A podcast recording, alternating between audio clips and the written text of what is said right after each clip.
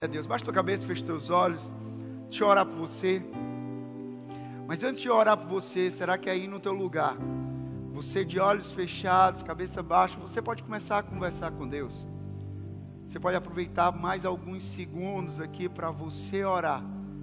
Você conversar com Deus, porque a oração nada mais é do que uma conversa com Deus, um diálogo com Deus. Então abre teu coração para Deus nesse momento. Abre teu coração para Deus nesse instante. Você veio aqui não foi para ouvir uma palavra do pastor, mas você veio aqui para ouvir uma palavra de Deus. E Deus ele quer se revelar a você, Deus ele quer falar com você. Por isso abre o teu coração. Abre o teu coração, abre a tua mente. Você tenha grandes expectativas no que ele vai fazer em você e através de você essa tarde. Deus, em nome de Jesus, nós oramos por essa tarde, Pai, nós oramos por esse momento aqui. Deus, nós abrimos o nosso coração, Pai, para receber da tua palavra. Pai, nós cremos que a tua palavra, Pai, ela é poderosa. A tua palavra ela é poderosa para curar, para salvar, para libertar, para transformar. Deus, eu oro, Pai, pela minha vida, pela vida de cada um dos meus irmãos, Pai. Eu oro, Pai, para que da primeira fileira à última fileira, Pai, que cada pessoa aqui, Pai, receba da tua palavra, que essa palavra seja lançada como uma semente, ela possa crescer, ela possa florescer, ela possa frutificar em nossas vidas. Deus, nós cremos, Pai, que um encontro com o Senhor, e é isso que nós viemos ter hoje aqui, Pai, um encontro com o Senhor. Nós cremos que o encontro com o Senhor, Pai, é impossível sairmos da mesma forma. Então nós cremos que é isso que vai acontecer nas nossas vidas: transformação, cura, libertação, salvação, Pai, pelo poder que há no nome de Jesus, nós te damos toda a liberdade. Espírito Santo de Deus, tu és bem-vindo nesse lugar. Essa é a nossa oração, em nome de Jesus. Quem crê diz: Amém, amém, amém. Gente, nós começamos no domingo passado, no último domingo, uma série chamada uma vida abençoada, uma vida abençoada. E quem aqui deseja uma vida abençoada? Quem deseja? Ninguém deseja uma vida ruim. Ninguém deseja uma vida amaldiçoada, ninguém deseja uma vida negativa, não. Todos nós nós queremos uma vida abençoada. Nós queremos viver a melhor vida que Deus tem para nós. Nós queremos essa vida abençoada. E a nossa proposta com essa série é inspirar cada um aqui inspirar a minha vida, inspirar a sua vida, inspirar cada um aqui a viver a vida que Deus conquistou para nós na cruz do Calvário. E entenda que Deus não conquistou qualquer vida para você. Não, a palavra de Deus diz, ele diz: "Eu vim para que tenham vida e a tenham em abundância, e a tenham em plenitude". Ou seja, a vida que Deus conquistou para mim e para você é uma vida plena, é uma vida abundante, e por conta disso nós sabemos é uma vida abençoada. Essa vida que Ele conquistou para nós. E na parte 1, no, no último domingo, nós falamos que nós desfrutamos da vida abençoada e essa vida já está disponível para mim, para você, mas nós precisamos tomar algumas atitudes, algumas decisões para que nós possamos desfrutar dessa vida que já está disponível para nós. Nós falamos que para desfrutar dessa vida abençoada, nós precisamos renovar nossa mente. Nós desfrutamos renovando a nossa mente e mudando a nossa mentalidade, porque porque não dá para viver uma vida abençoada com a mentalidade do padrão desse mundo, porque Romanos 12, 2 diz para mim e para você: não se conformem com o padrão desse mundo, não se moldem com a, com a maneira de pensar desse mundo, de agir desse mundo, mas que vocês possam ser transformados e renovados, transformados pela renovação da sua mente, para que você possa experimentar e comprovar a boa perfeita e agradável vontade de Deus. Então, se a gente está falando de boa, perfeita e agradável vontade de Deus, nós estamos falando de uma vida abençoada. E o que é que a gente precisa renovar nossa mente? Falamos no domingo passado sobre isso. Renovar nossa mente da, da mentalidade da escassez para a mentalidade da abundância.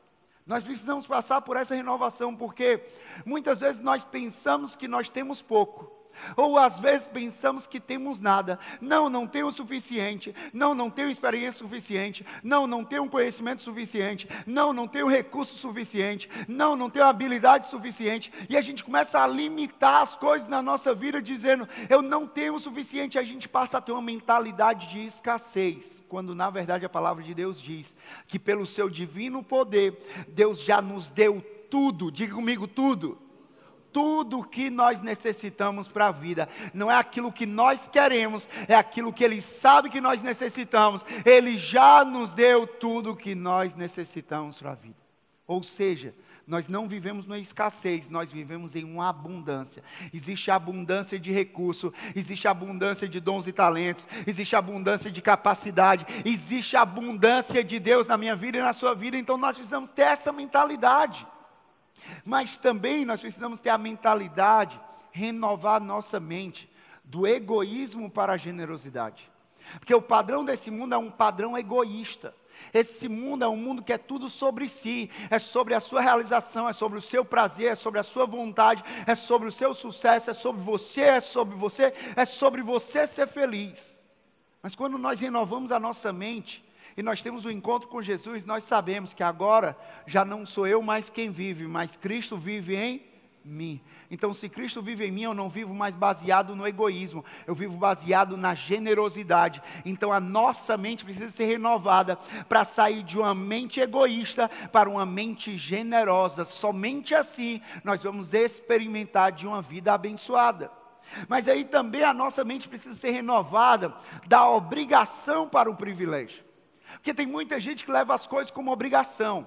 E por conta disso trazem um peso, colocam um peso ainda maior. Não é a obrigação de ir para a igreja, é a obrigação de ir para o GC, é a obrigação de servir, é a obrigação de ser generoso, é a obrigação de contribuir na cesta básica, é a obrigação, a obrigação, a obrigação, a obrigação. Deixa eu te falar uma coisa: não se trata de uma obrigação, se trata de um privilégio.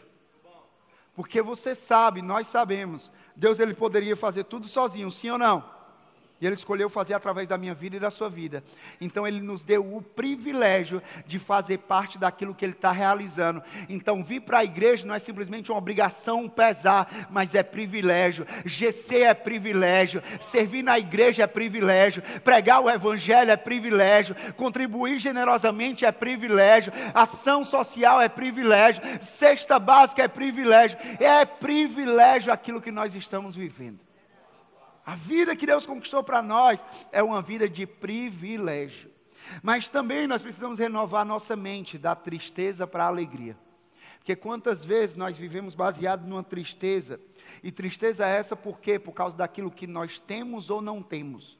E a gente define isso como tristeza, quando na verdade a nossa tristeza, a nossa alegria não está baseada naquilo que temos, nas coisas que nós temos, mas na pessoa que nós temos, e nós temos Jesus Cristo. Então, quando a nossa mente é renovada e nós entendemos que a nossa alegria, ela não está fundamentada em uma coisa, a nossa alegria não está fundamentada em um emprego, a nossa alegria não está fundamentada no dinheiro, a nossa alegria não está fundamentada em um relacionamento, não, a nossa alegria tem nome, o nome é Jesus Cristo. Cristo. Se eu tenho Jesus na minha vida, eu já tenho a alegria que eu necessito. E aí hoje, primeiro domingo, nós falamos sobre renovar a mente. Então, para viver uma vida abençoada, nós precisamos renovar nossa mente. Mas também para viver essa vida abençoada, nós precisamos alinhar o nosso coração. Nós vivemos uma vida abençoada alinhando o nosso coração. Rafael, por que alinhando o coração? Porque Provérbios 4, 23 diz: Acima de tudo, guarde o seu coração, porque dele procede as fontes da vida, dele procede a nossa vida. Jeremias também fala sobre isso, olha o que, é que diz Jeremias acerca disso. Jeremias 17, 9, ao meio da revista e corrigida, diz assim: Enganoso é o coração, mais do que todas as coisas, e perverso, quem o conhecerá? Enganoso é o coração. E muitas vezes a gente fala assim: não, vou seguir meu coração. Ei, cuidado. Porque você não anda pelo seu coração, você anda pela palavra de Deus. Porque o nosso coração ele é enganoso. O nosso coração nos engana em relacionamentos. O nosso coração nos engana em motivações. O nosso coração ele é enganoso. Então você precisa questionar o seu coração baseado na palavra. Aquilo que está no meu coração está alinhado com aquilo que está na palavra? Não. Então eu não vou viver por aquilo que está no meu coração. Eu vou viver pelo que está na palavra. Porque eu não ando pelo meu coração eu ando pela palavra de Deus. Por isso nós precisamos alinhar o nosso coração, porque nós podemos nos encontrar em muitos casos com o nosso coração nos enganando, e nós podemos nos encontrar em momentos da nossa vida onde nós estamos com o coração alinhado com as coisas desse mundo e desalinhado com as coisas de Deus. Nós podemos nos encontrar em situações da nossa vida onde o nosso coração ele está alinhado com as coisas desse mundo e desalinhado com as coisas de Deus. Mas você sabe que você não vive pelo padrão desse mundo. Você vive pelo padrão de Deus. Então, se você vive pelo padrão de Deus e você quer viver a vida abençoada que Deus tem para você, você precisa ter o seu coração alinhado com Deus, alinhado com o coração de Deus, alinhado com a palavra de Deus, alinhado com os princípios de Deus, alinhado com os valores de Deus. Você precisa disso. Em tudo, nosso coração tem que estar alinhado com a palavra de Deus, com os princípios, com os valores que ela carrega. É na nossa família, é no nosso casamento, é na escola, na faculdade, no trabalho, é na nossa vida profissional, ministerial, chamado, propósito, missão. Em tudo tem que estar alinhado com o coração de Deus, com a palavra de Deus. Por isso, hoje, nós vamos estar alinhando o nosso coração alinhando em relação a algo que muitas vezes está muito desalinhado na nossa vida, que muitas vezes está muito desalinhado dentro de nós. Nós vamos hoje renovar, nós vamos hoje viver uma vida abençoada, desfrutar de uma vida abençoada, tendo a renovação da mente e alinhando o nosso coração em relação a dinheiro. Nós precisamos alinhar o nosso coração em relação a dinheiro. E ah, quando eu falo sobre isso, sobre alinhar o coração em relação a dinheiro, talvez você fale logo assim: Ô oh, pastor, logo hoje. Ô oh, pastor, tudo que eu precisava era ouvir uma palavra de qualquer coisa, menos sobre dinheiro. Ou às vezes você fala assim: Ô oh, pastor, eu fico tão desconfortável quando se fala sobre dinheiro na igreja. Eu fico tão incomodado quando se fala sobre dinheiro na igreja. Deixa eu te falar algo. Se você fica desconfortável em falar ou ouvir sobre dinheiro aqui na igreja, isso é um sinal, isso é mais um sinal de como se faz necessário alinhar o seu coração com aquilo que Deus diz na sua palavra. Por quê? Porque Deus ele fala com naturalidade sobre dinheiro. Nós vamos falar aqui, não é palavra do Rafael, não é achismo do Rafael, não. É o que Deus diz na Sua palavra, é o que Deus fala sobre dinheiro na Sua palavra. E nós precisamos falar sobre isso, por quê? Porque se nós não falamos, falarmos segundo o que Deus diz na Sua palavra, nós vamos viver segundo o mundo diz que deve ser vivido. E aí nós não queremos mais viver segundo o padrão desse mundo em relação a dinheiro, nós queremos viver segundo o padrão de Deus. Segundo o padrão de Deus. Porque Deus ele trata com naturalidade o assunto dinheiro. Então abre o teu coração para essa palavra. Abre o teu coração, desarma o teu coração, para que você possa aprender. Ah, pastor, mas eu sou, eu sou adolescente, pastor, você precisa aprender. Ah, pastor, mas eu sou jovem, você precisa aprender. Ah, pastor, mas eu já sou um idoso, você precisa ter, aprender. Não é sobre idade, é sobre uma necessidade que nós temos de aprender a lidar com a, com a questão de dinheiro.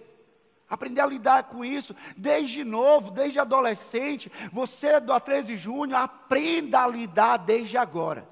Para que você cresça com o entendimento certo. Ah, se você já é um adulto, não não está tarde, não é tarde para você aprender, para você renovar isso na sua vida, para você começar a agir de uma forma diferente.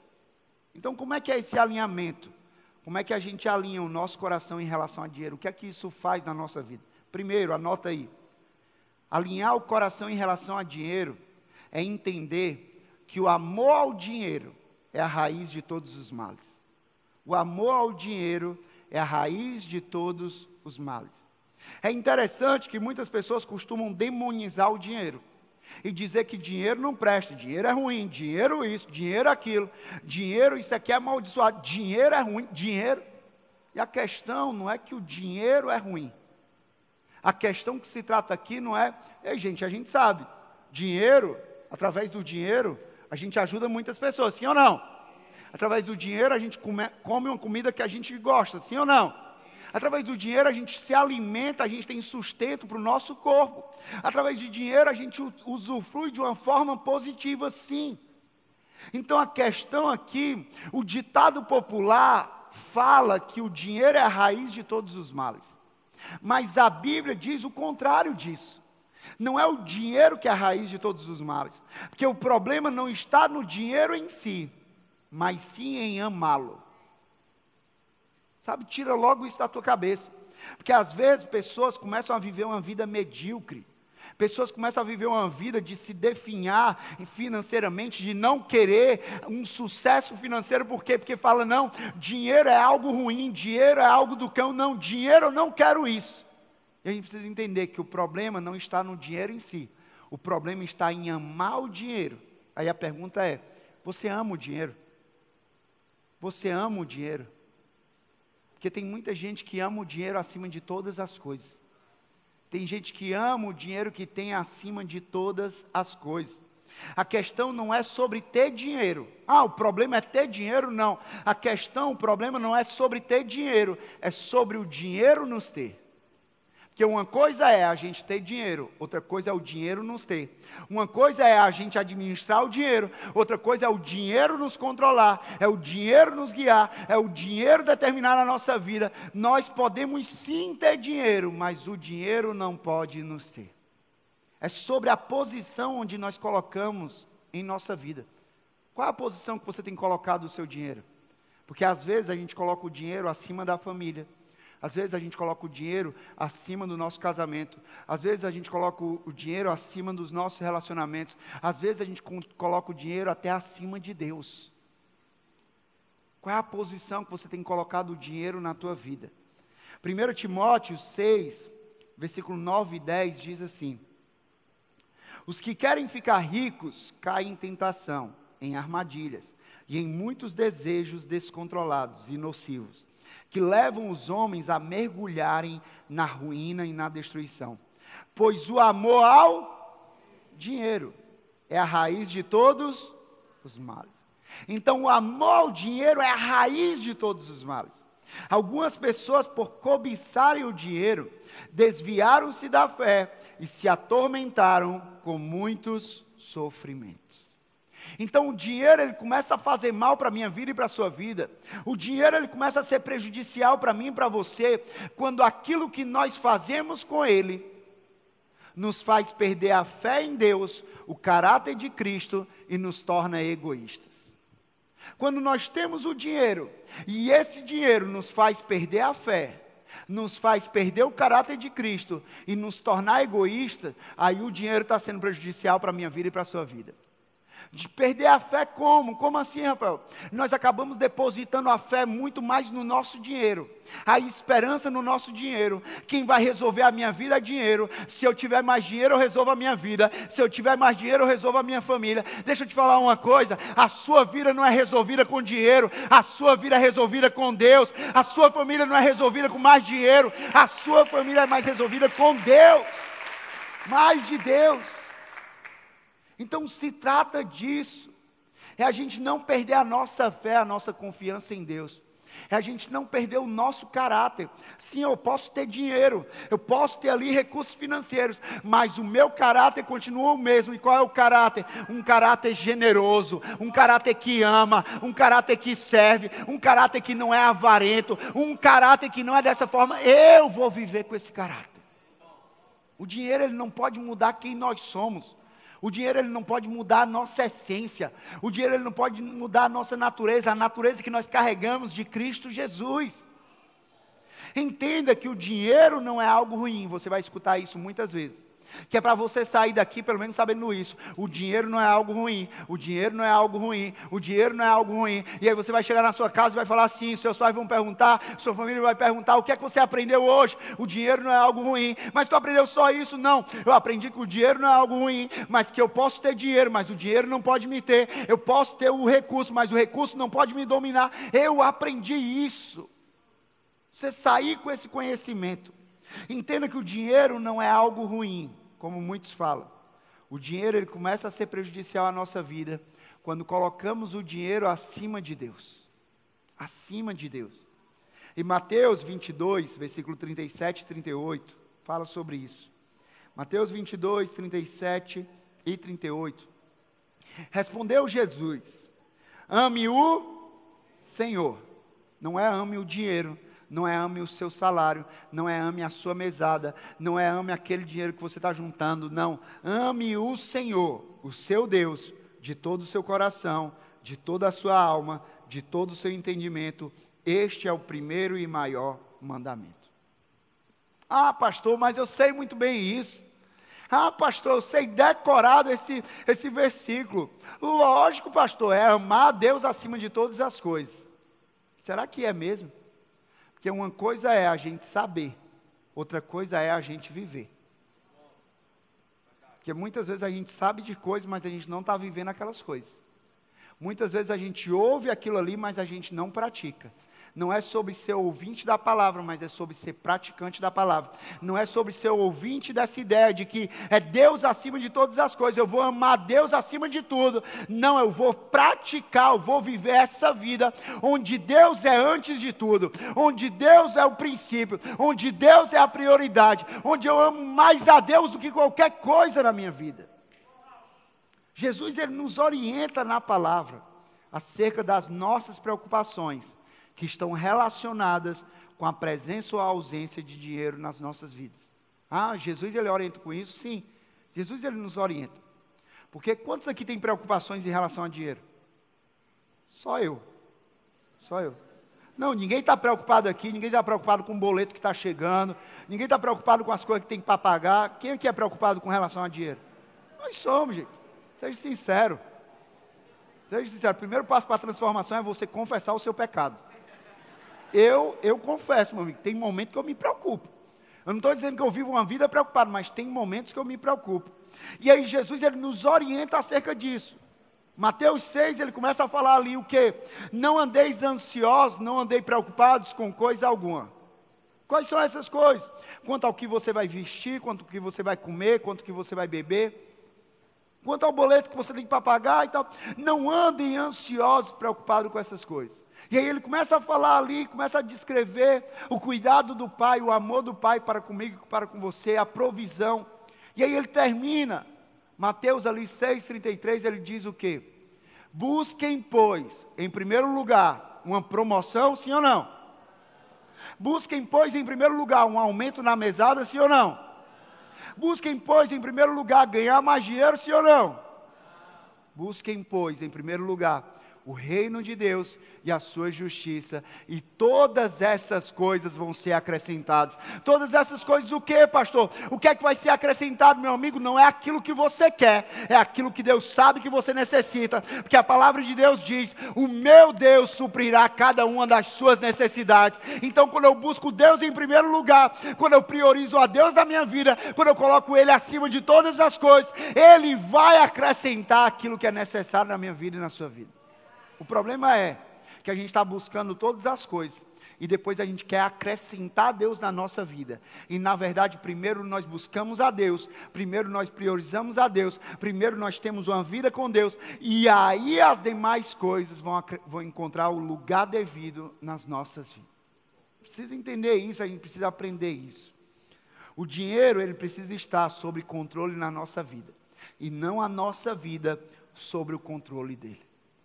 É o dinheiro que está sob controle na nossa vida e não a nossa vida sob o controle dele. Porque viver todos os dias pensando o que o dinheiro pode fazer por mim nos faz deixar de acreditar em Deus, continua, que Deus continua sendo um provedor e que é através dele que nós temos a capacidade de prosperar. Quando nós focamos demais no dinheiro, quando é tudo sobre o dinheiro, nós perdemos a capacidade de confiar em Deus e de enxergar Deus como nosso provedor, e nós começamos a enxergar o dinheiro como provedor. Mas deixa eu te falar uma coisa: o teu trabalho não é teu provedor, o teu chefe não é teu provedor, o teu pai não é o teu provedor. Como assim, pastor? Mas meu pai é meu provedor. Deus está usando o teu pai, Deus está usando a tua mãe, Deus está usando o teu trabalho, Deus está usando o concurso, Deus está usando pessoas, Deus usa pessoas para prover na tua vida, mas no final das contas, quem provê é Deus na tua vida. Quem não deixa faltar é Deus na tua vida. Quem te surpreende é Deus na tua vida. Quem faz milagre na tua vida é Deus. Nós não, não é que nós vamos viver uma vida ingrata, chegar para os nossos pais e dizer: "Ei, não tem nada a ver contigo agora. Quem é o meu provedor é Deus". Aí ele vai falar: "Porra, a mesada está cortada". Pois não tem mais dinheiro agora, te vira. Não é ser ingrato, não é desonrar, mas é a gente ter a consciência de que Deus ele cuida das nossas vidas. Deus ele zela por nós, porque senão nós crescemos com a mentalidade de é tudo sobre o meu trabalho, é tudo sobre a minha, a minha habilidade. Então, se eu trabalhar muito, se eu tiver muita habilidade, se eu tiver muito conhecimento, eu vou conquistar. Mas, meu amigo, não tem nada a ver comigo e com você, tem tudo a ver com a graça e com o favor de Deus. É Deus fazendo na minha vida e na tua vida, é Deus provendo na minha vida e na tua vida. Nós precisamos entender isso, nós precisamos viver isso. Mas não é sobre, quando a gente fala sobre isso, quando a gente fala sobre dinheiro, a gente precisa entender que não é sobre o que eu possuo. Ah, não, é sobre o que eu tenho, é sobre o que eu tenho, é sobre o que eu tenho. Não, não é sobre o que eu possuo, mas é sobre o que Deus fará através de mim com o dinheiro que Ele me abençoou. Porque sim, nós entendemos até aqui que tudo que nós temos foi Deus que nos deu, sim ou não? Deus que nos abençoa. Então, se é Deus que nos abençoa, e agora já não sou eu mais quem vivo, mas Cristo vive em mim. Então, se é Deus que me abençoa e é Cristo que vive em mim, por que, que a gente não começa a perguntar antes de gastar o nosso dinheiro, o que é que Deus quer fazer com aquele dinheiro? Porque muitas vezes a gente gasta, gasta, gasta, gasta, aí depois que a gente gastou tudo, a gente, a gente vai falar com Deus, para Deus fazer um milagre e multiplicar o dinheiro que sumiu. E por que, é que a gente não, antes de gastar, quando a gente recebe uma mesada, quando a gente recebe um salário, quando a gente recebe um dinheiro de um familiar, quando a gente recebe algo, por que, é que a gente não pergunta antes a Deus e diz: Deus, foi o Senhor que me deu isso aqui, é o Senhor que está provendo na minha vida. Então, o que é que o Senhor quer fazer na minha vida e através da minha vida com esse recurso? Porque o recurso não é meu, o recurso é teu. E eu quero cuidar da melhor forma. Eu quero administrar da melhor forma. Que a verdade é, gente, Deus tem sido fiel nas entradas da nossa vida. Agora nós precisamos ser fiéis na saída das nossas vidas. Deus ele faz o recurso entrar, Deus ele faz o recurso chegar, mas nós precisamos cuidar das saídas na nossa vida. Agora você já se fez uma pergunta, quando a gente fala sobre dinheiro, muita gente fala sobre riqueza, sobre ser rico. Agora você já, fez, já se fez uma pergunta, o que é que me faz rico? Você já perguntou o que é que te faz rico? Aí talvez você pode falar, você pode dizer assim: ah, pastor, o que me faz rico é ter um apartamento. O que me faz rico é ter uma casa. O que me faz rico é ter uma, um carro importado, um carro novo. Pastor, o que me faz rico é poder viajar tantas vezes no ano. Pastor, o que me faz rico é poder chegar ali e gastar o meu dinheiro dessa forma, comprar todos os tênis que eu quero, as roupas que eu quero. O que me faz rico é isso. Você pode intitular isso como riqueza. Mas olha o que é que Deus diz sobre riqueza na sua palavra. 1 Timóteo 6,18 diz assim: 1 Timóteo 6,18: Ordene-lhes que pratiquem o bem, sejam ricos em boas obras, generosos e prontos para repartir. Aqui, quando nós amamos a Deus, quando nós buscamos a Deus, priorizamos a Deus, Deus ele vai mostrar o que é riqueza aos olhos dele. O que é que é riqueza aos olhos de Deus? O que é que é valoroso aos olhos de Deus? O que é que é valioso aos olhos de Deus? Ei, sejam ricos em boas obras. Ah, pastor, quer dizer que eu não posso ter uma casa? Você pode ter uma casa, você pode ter um carro, você pode fazer viagem, você pode usufruir, mas o problema não está em você ter isso, o problema está em você ter somente isso. Porque tem muita gente que tem tudo, mas não tem nada, porque Porque não tem Deus e não tem um propósito que Deus confiou a ela, não tem uma vida que vive aquele propósito, não tem uma vida que vive, não. O meu propósito é, meu amigo, eu vou ser rico. Rico em quê? Em boas obras, rico em ajudar, rico em alcançar, rico em amparar, rico em ser generoso, rico em servir. Eu vou ser rico nisso. Porque quando nós amamos a Deus e usamos o dinheiro para sermos generosos e praticar o bem, nós estamos nos tornando ricos aos olhos de Deus. A pergunta para você é: você prefere ser rico aos olhos dos homens ou você prefere ser rico aos olhos de Deus? Que aos olhos do homem, riqueza é carro, é apartamento, é roupa nova, é tudo isso aqui, muitas vezes só para viver de aparência. Mas riqueza aos olhos de Deus é ser rico em boas obras, é ser rico no propósito, é ser rico em cumprir o seu propósito. Qual é a riqueza que você quer para a sua vida? E aí, uma pergunta para a gente fechar esse ponto é: quem é que você tem amado? Você tem amado a Deus ou você tem amado o dinheiro? Quem é que você tem amado? Mas outra coisa sobre esse alinhar, alinhar o nosso coração em relação ao dinheiro, é que quando a gente alinha o nosso coração em relação ao dinheiro, a gente vai entender que o dinheiro, ele serve a um propósito. A gente entende primeiro que o dinheiro o amor ao dinheiro é a raiz de todos os males, não é o dinheiro em si, é o amor ao dinheiro. E depois a gente entende que o dinheiro ele serve a um propósito. Porque o dinheiro que o nosso Deus e nosso Senhor coloca em nossas mãos, ele precisa servir a um propósito maior que nós mesmos. E aí eu estou pregando aqui, e tem bem menos glória a Deus, bem menos aleluia, bem menos muito bom.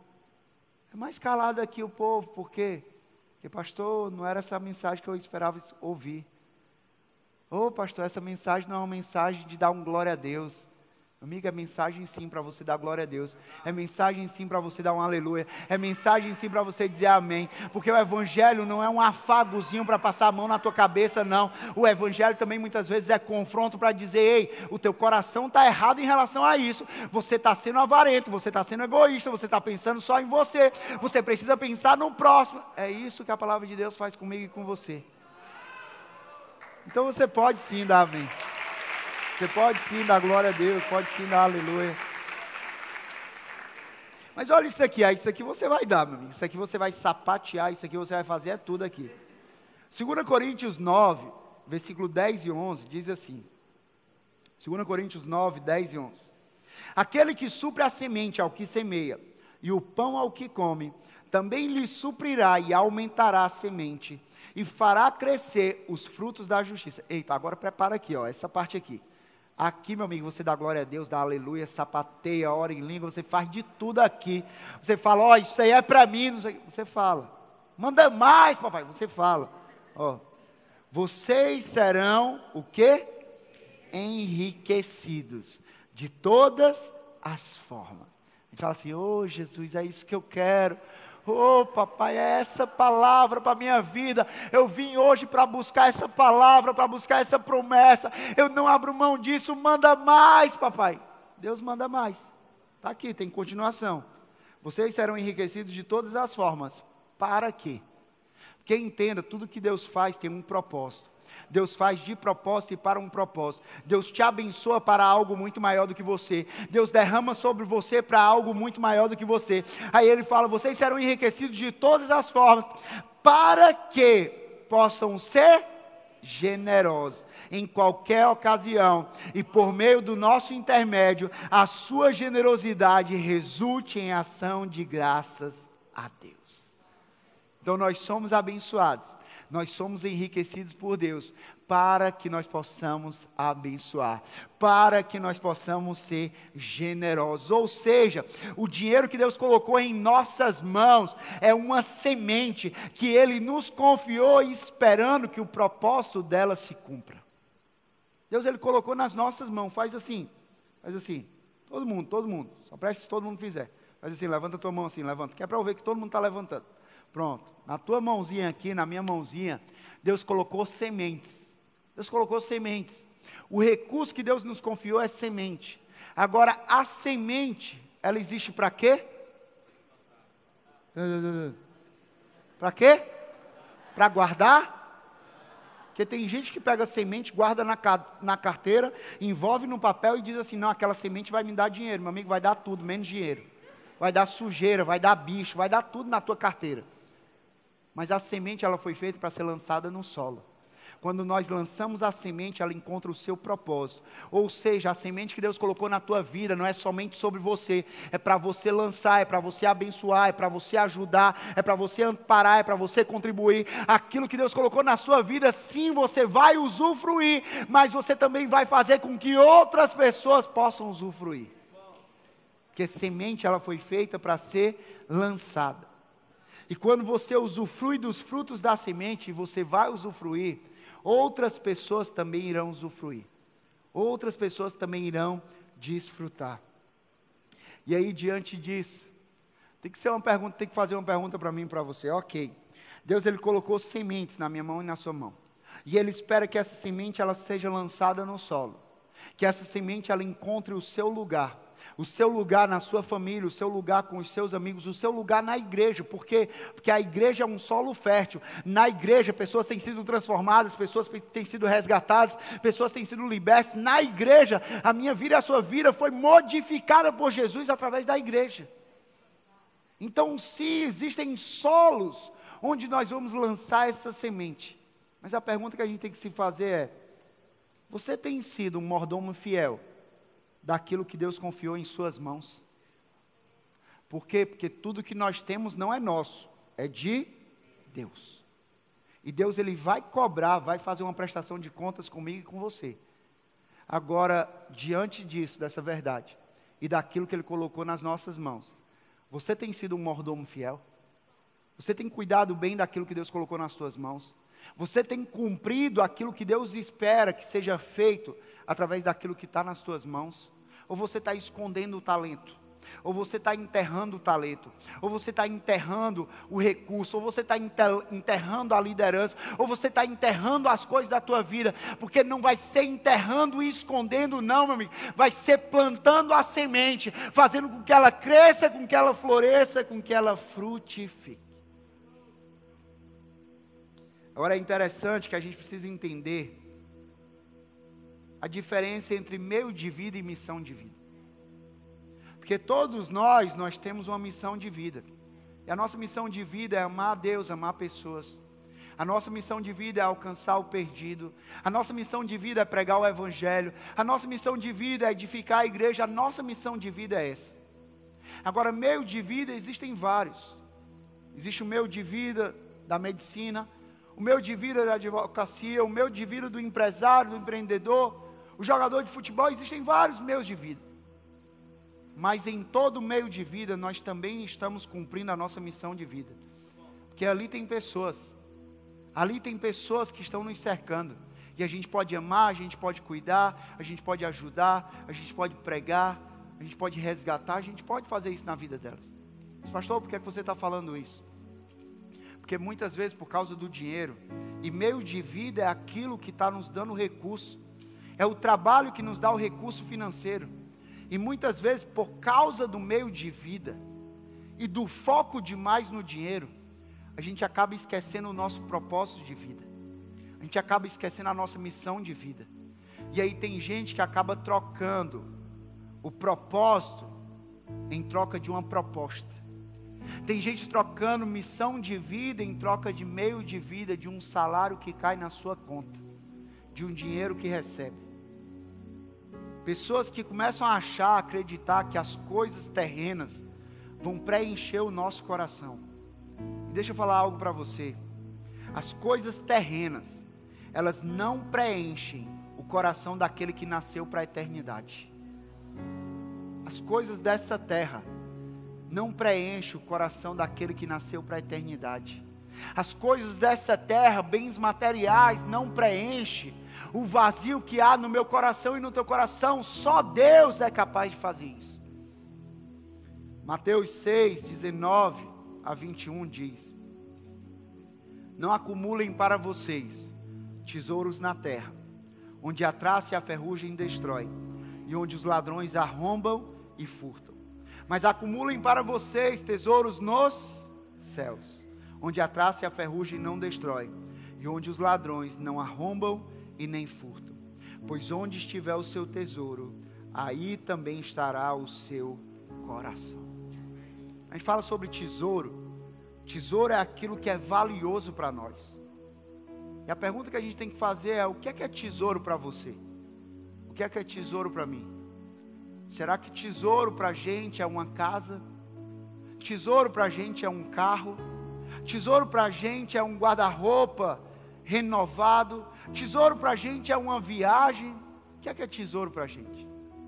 E lembre-se, nós não estamos vivendo uma vida qualquer, nós estamos vivendo a vida que Deus conquistou para nós. Então nós não vivemos pelo padrão desse mundo, nós vivemos pelo padrão de Deus. Então não se trata daquilo que é tesouro para nós, se trata daquilo que é tesouro para Deus. Deixa eu te falar, o que Deus valoriza não é um prédio. O que Deus valoriza não é uma casa. O que Deus valoriza não é um carro. O que Deus valoriza não é um guarda-roupa novo. O que Deus valoriza são pessoas. Tesouro para Deus são pessoas, precioso para Deus são pessoas, porque ele diz, João 3,16: Porque Deus tanto amou o mundo que entregou o seu Filho, Deus tanto amou a humanidade que ele entregou o seu Filho Jesus Cristo, para que todo aquele que nele crê não pereça, mas tenha a vida eterna. Eu não estou falando isso, não é errado você ter uma casa, não é errado você ter um carro, não é errado você viajar. O problema está em colocar essas coisas acima do seu propósito.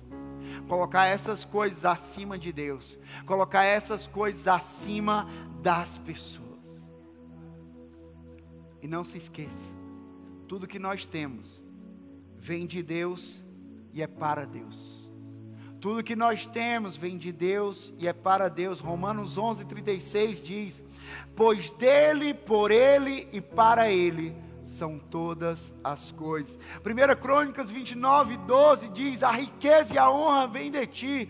2 Coríntios 9, 10, nós lemos: diz: Aquele que supre a semente ao que semeia. Tudo que nós temos, tudo que nós recebemos, tudo que nós desfrutamos, vem de Deus. Vem de Deus, é Ele que nos dá capacidade, é Ele que provê nas nossas vidas, é Ele que faz. Sabe, mas é interessante que muitas vezes, quando o assunto é dinheiro, a gente costuma jogar as coisas para o futuro. A gente diz assim: não, quando eu tiver muito dinheiro, eu vou fazer. Quando eu tiver muito dinheiro, eu vou ajudar na minha casa. Quando eu tiver muito dinheiro, eu vou ajudar os meus amigos. Quando eu tiver muito dinheiro, eu vou ajudar o necessitado. Quando eu tiver muito dinheiro, eu vou ajudar na igreja. Pastor, quando eu ganhar muito dinheiro, pode deixar que quem vai reformar essa igreja sou eu conversa, gente. Sabe por quê? Porque se você não faz com aquilo que está na sua mão hoje, você não vai fazer com aquilo que você almeja amanhã. Deixa eu ser claro com uma coisa. Deixa eu ser claro com uma coisa. Dízimo, a Bíblia fala sobre dízimo, sim ou não? A Bíblia fala sobre dízimo. Princípio de Deus. Décima parte daquilo que nós recebemos. Mesada, salário, seja o que for, décima parte, 10%. Se a gente não é fiel em dar o dízimo de 100 reais que a gente recebe, que é 10 reais. Se a gente não é fiel em dar o dízimo de um salário que a gente recebe, mil reais, que o dízimo é 100 reais. Se a gente não é fiel em dar o dízimo de dois mil reais, que é o nosso salário, que o dízimo seria 200. Deixa eu falar uma coisa. Nós não seremos fiéis em dar o dízimo de 10 mil, de 5 mil, de 50 mil, de 100 mil que nós tanto almejamos. O nosso hoje nos prepara para o nosso amanhã. Hoje Deus está preparando o nosso coração. Hoje Deus está alinhando o nosso coração com aquilo que tem nas nossas mãos. Seja fiel. Com aquilo que tem nas nossas mãos, seja fiel. Porque tem muita gente querendo ser colocada sobre o muito. Mas não é barganha, mas a palavra de Deus nos garante que quando você é fiel sobre o pouco, você vai ser colocado no muito. Quando você é fiel no pouco, Deus vai te confiar o muito. Agora tem gente querendo muito dinheiro, mas que não está sendo fiel com o início que Deus está te dando. Então seja fiel a Deus. Não abra mão de honrar a Deus através do teu recurso. E por último, nós alinhamos o nosso coração em relação a dinheiro, entendendo que nós não podemos servir ao dinheiro. Nós não podemos servir ao dinheiro. A Bíblia diz que o dinheiro ele é um ótimo servo, mas é um péssimo senhor. Mateus 6:24 diz: Ninguém pode servir a dois senhores, pois odiará um e amará o outro, ou se dedicará a um e desprezará o outro. Vocês não podem servir a Deus e ao dinheiro. O dinheiro, ele é um ótimo servo para você. Você usa o dinheiro, você não é controlado pelo dinheiro. Você não pode deixar que o dinheiro seja o senhor da tua vida. Como é que o dinheiro é o senhor da minha vida, Rafael? O dinheiro determina a tua alegria.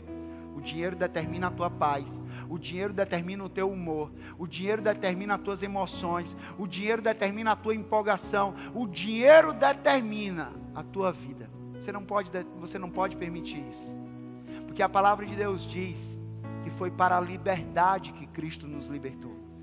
Cristo morreu naquela cruz, não foi para você continuar sendo o escravo do teu dinheiro um escravo do teu salário, um escravo da tua mesada, um escravo desse dinheiro. Não, você é livre para viver a vida que Deus conquistou para você. Uma vida onde Jesus vai ser o Senhor da tua vida e Ele confiou um dinheiro a você para que você use esse dinheiro com propósito e de propósito. O dinheiro não vai ser mais Senhor da tua vida, mas ele vai ser servo da tua vida. Rafael, ok. Eu entendi sobre dinheiro. Então, como é que eu posso ser saudável em relação a dinheiro? Rafael, a minha vida estava complicada quando o assunto era esse. Essa mensagem mexeu muito comigo. Então, como é que eu posso ser saudável? Só existe uma forma de ser saudável nessa área. E essa forma é a generosidade. Porque o meu coração ele é tratado em relação a isso quando eu sou generoso. Porque quando eu sou generoso, eu não estou amando o dinheiro, eu estou amando a Deus, eu estou amando pessoas. Eu não me apego mais ao dinheiro, eu me apego ao propósito. Eu não confio mais no dinheiro, eu confio em Deus. E aí eu vou fazer, eu vou exercer a generosidade de forma intencional. Ainda mais para quê? Para que o meu coração ele seja tratado, para que o meu caráter ele seja moldado, para que cada vez mais em mim evidencie a natureza de Deus, porque porque Deus ele colocou em você o Espírito Santo dele. Ou seja, a natureza de Deus está dentro de você. E nós sabemos que Deus ele é generoso. Nós sabemos que Deus ele entregou, Deus ele deu, ele deu vida, ele deu esperança, ele deu perdão, ele deu alegria, ele deu a paz, ele nos deu, ou seja, se a natureza de Deus está dentro de mim, dentro de você, a generosidade está dentro de mim, dentro de você. Porque generosidade não é só aquilo que nós fazemos. Generosidade é aquilo que nós carregamos, é uma natureza que nós carregamos. É quem nós somos generosos. Você quer